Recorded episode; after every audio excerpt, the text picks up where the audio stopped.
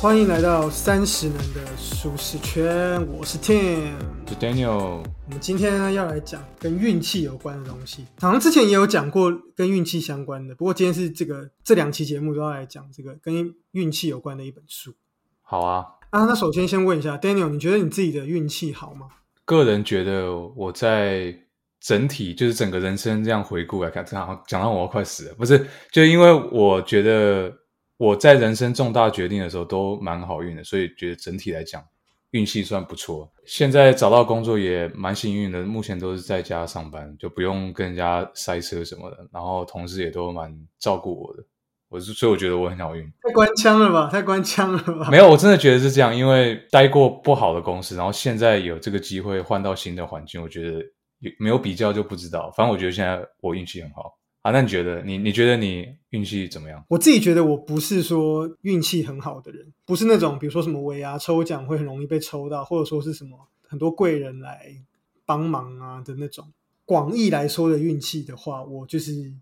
人模人样的，眼睛是眼睛，鼻子是鼻子，然后身体也就是蛮健康，也没有说从小就身体很不好或是体弱多病这样，然后也没有说走偏啊，然后去什么混黑道什么的。很广的角度来说，我觉得我应该算是好运。大家一般会想到的那种运气，什么偏财运啊，或者什么贵人运，我觉得那个我反而还好。我同意你讲的广义的运气这一部分，因为我们都是健健康康，然后都有固定运动的习惯，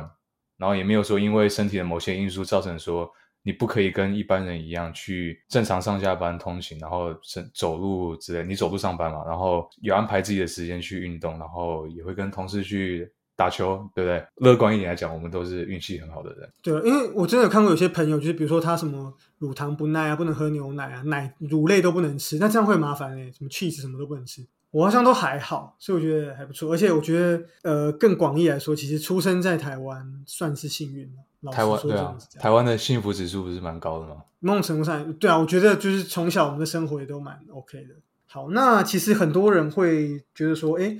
运气就是运，就是一个运嘛，对不对？就说比如出生在哪里啊，或是长得怎么样啊，或是家里有没有钱啊，这都是没办法控制的嘛。诶，不过呢，这本书可能会改变你的想法，因为它会跟你说，其实运气的产生是你自己能够操控的，当然不是全部，你可以操操控一部分的，而且是可以透过日常的去累积啊，然后去刻意的去塑造来增加呃成功率的。今天要讲这本书叫做《创运思维：满手烂牌打到赢，解锁致富复盘人生的七堂强运课》，作者是金度润。我刚才特别查了一下，Google 叫做金都运，对韩国人真很多姓金的，诶好像是金是大姓吧？金是大对对对对，因为，像我们的陈这样。对啊，陈林满天下。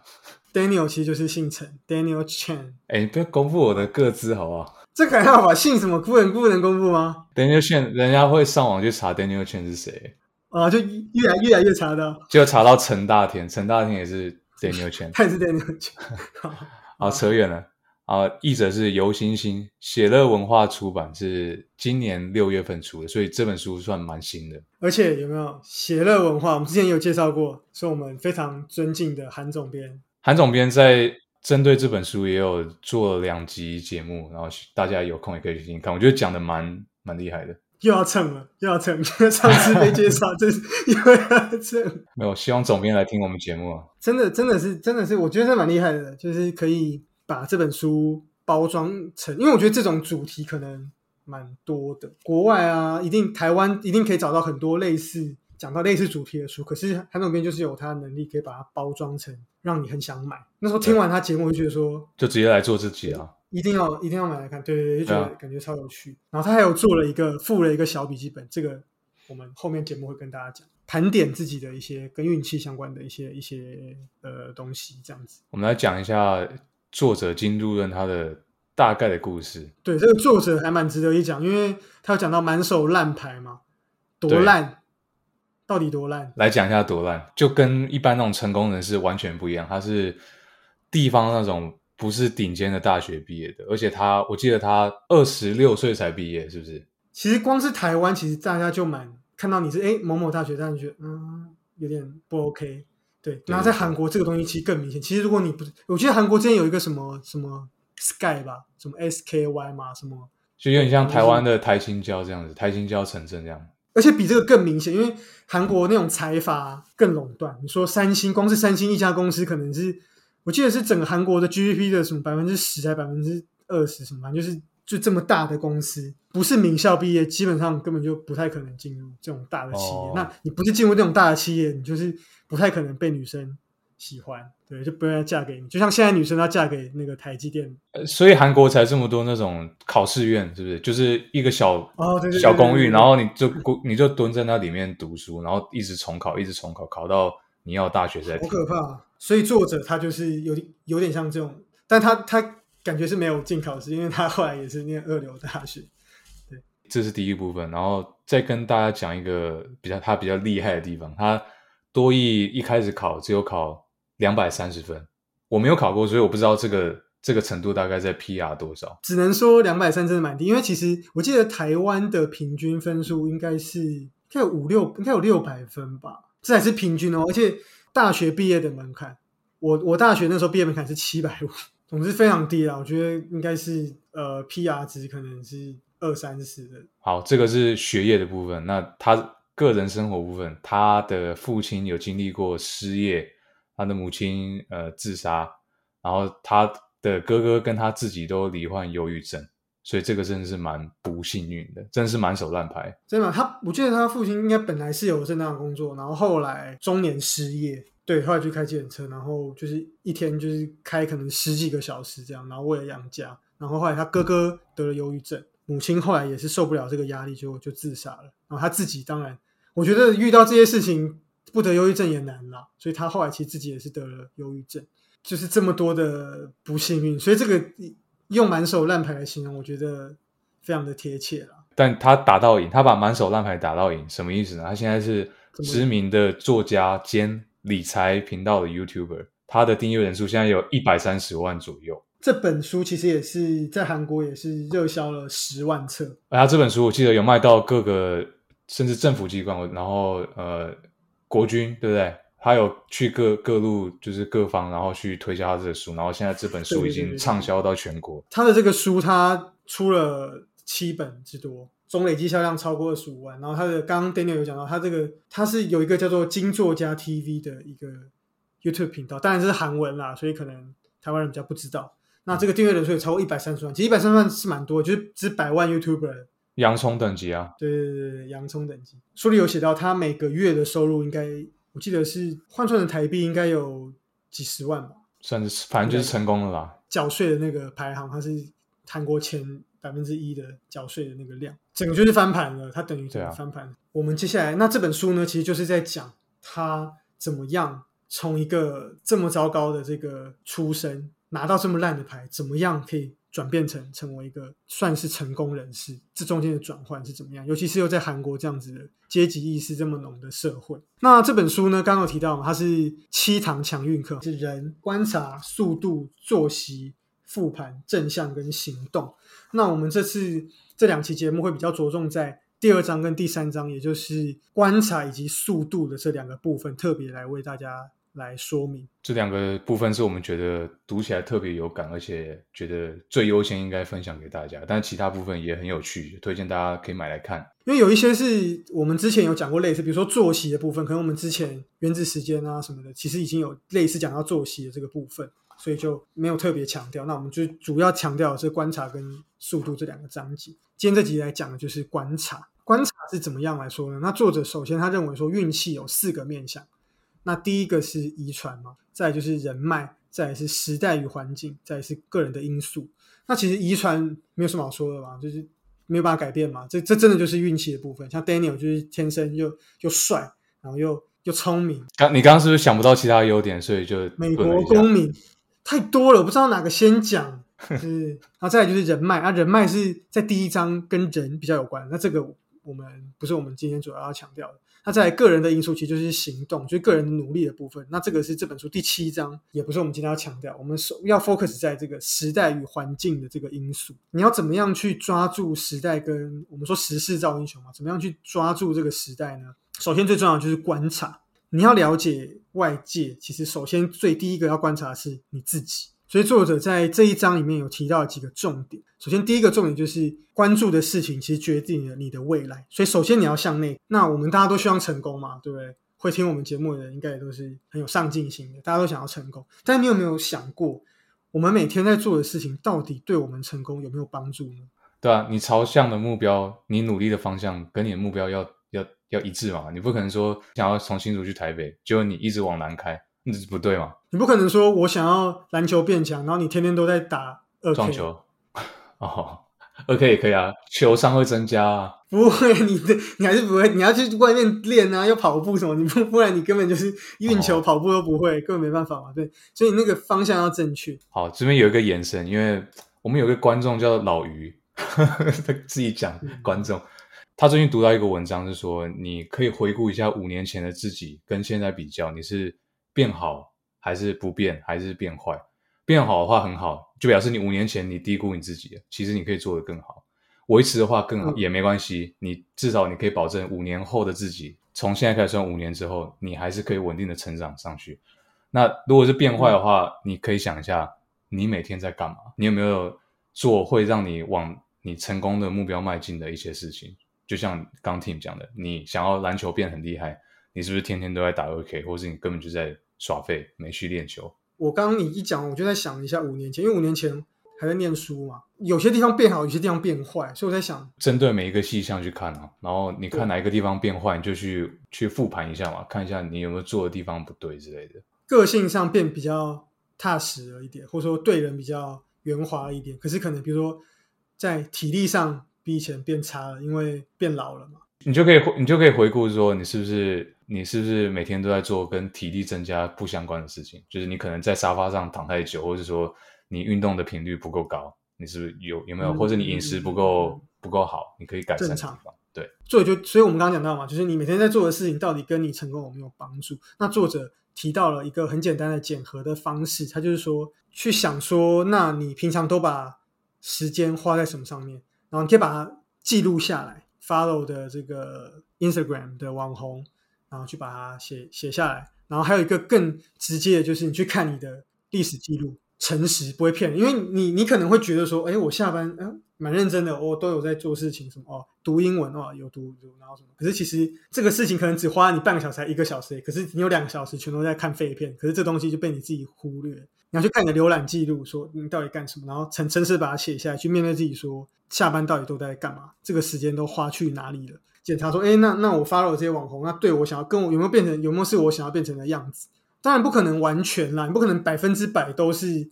承认真的，所以可能真的有一些休闲的，那稍微让自己休息一下，比如说啊，这一个小时就是休息这样之类的，因为你也不可能一直都是。你很难百分之百都是都是真的是自我成长，你偶尔也会有大概五趴十趴的时间会想要休息嘛，就你想要打电动，就是慢，就是没有目的的休息。这部分你就要自己设定一个时间这样子。对啊，这个还这个真的还蛮蛮直接透明的，说不定会有一些听众觉得哇好恐怖哦，因为真的要去观察我的浏览记录，然后看我到底刷费多久。那第二个呢，就是你要我们要透过数据去掌握世界的趋势，然后我们要实际的去观察数据的变动，了解这个时代到底怎么样的改变。那作者就举一个例子，就是一个小朋友啦，然后他会开箱玩玩具啊或者什么的，然后我记得订阅人数就是超级多，好几千万订阅，然后这对父母就拿到超多钱的这样子，因为业业配的关系，因为。YouTube 的分润，但是也有被批评啊，就说他们虐待孩童啊什么之类的。总之，现在这个频道都关闭，但是他们就是超有钱，然后在韩国就是买了超贵的公寓什么，还有上新闻什么的。这个例子就是说呢，其实发现了说，其实现在电视广告都已经慢慢的在下滑了。这个时候，这个网络平台也已经兴起了。他们决定做这个的时候，就是你想哦，就是一些那种大的那个那种什么广告，那种大的电视台啊什么什么的，他们收看人数都没有一个。小朋友玩玩具来的多，我记得书里面有讲，他说最大的电视台广告的收视率大概只有百分之零点四左右，这个网络频道的点阅率反而有，我记得是多少三千多万，是不是？还是反正就是超级多数字，我真的忘记，反正就是超级多。对，而且他只是一个个人而已，就他一个人就能够做到这样子，所以电视广告已经大幅的下滑了，然后。网络平台已经兴起了。作者本来他是一个作家嘛，写书嘛，然后也有上电视节目这样子。他他他观察到，哎，这已经不是趋势，所以他后来就开始做自己的频道，在一八一九年吧之类，好像就开始做自己的频道这样子。对，疫情前不久我记得，然后他也是花了他几乎是所有的积蓄，然后去买设备啊，然后呃人事上又请了一些人，然后建立他的团队，最后起起了这个 YouTube 频道。所以作者要讲到强调的重点就是说，你要去透过数据了解说，诶，这些数字怎么样的去看到未来的趋势，做下一步的这个选择啦。我们现在也看到了，就是越来越多大的公司他们会选择跟 YouTuber 合作嘛。好，那再来第三点是呢，透过每一次的成功的选择去达到目标，达成一个大目标，并不是一瞬间就达成，而是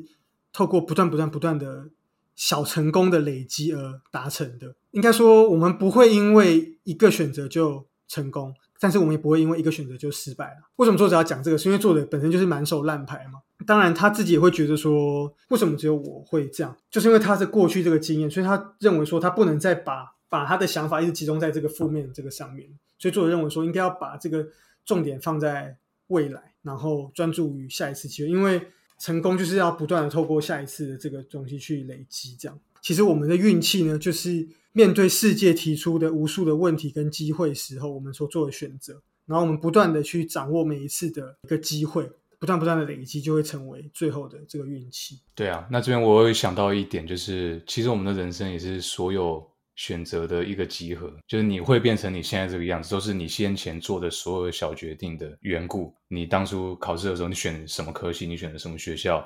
然后你最后决定在什么地方上班，你投了哪几家公司去参加面试，这也是运气的一种。就是他向作者讲，他说。你面对世界提出的无数问题和机会的时候，你做了什么选择，才会造就你今天成功与否？也不要再纠结于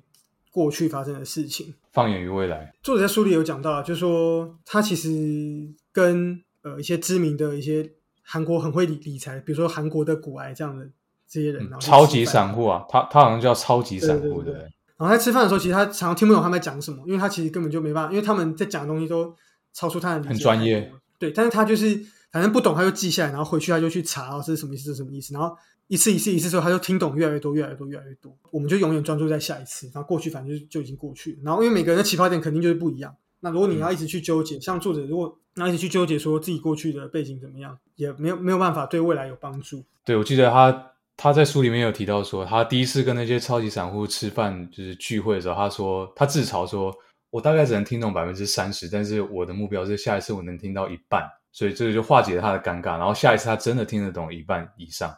所以他觉得这也是一种运气，就他这方面有自我成长，他觉得蛮不错的。扣回来前面我们讲，就是其实跟肌肉有点像，肌肉不好练，但是它大了之后，它也不会一一下就消退，它不会说你举两个举举两下哑铃就膨胀成超大，然后过两天又消下去，不会，它是慢慢累积，累积起来之后就也不会很容易消退。你可能就算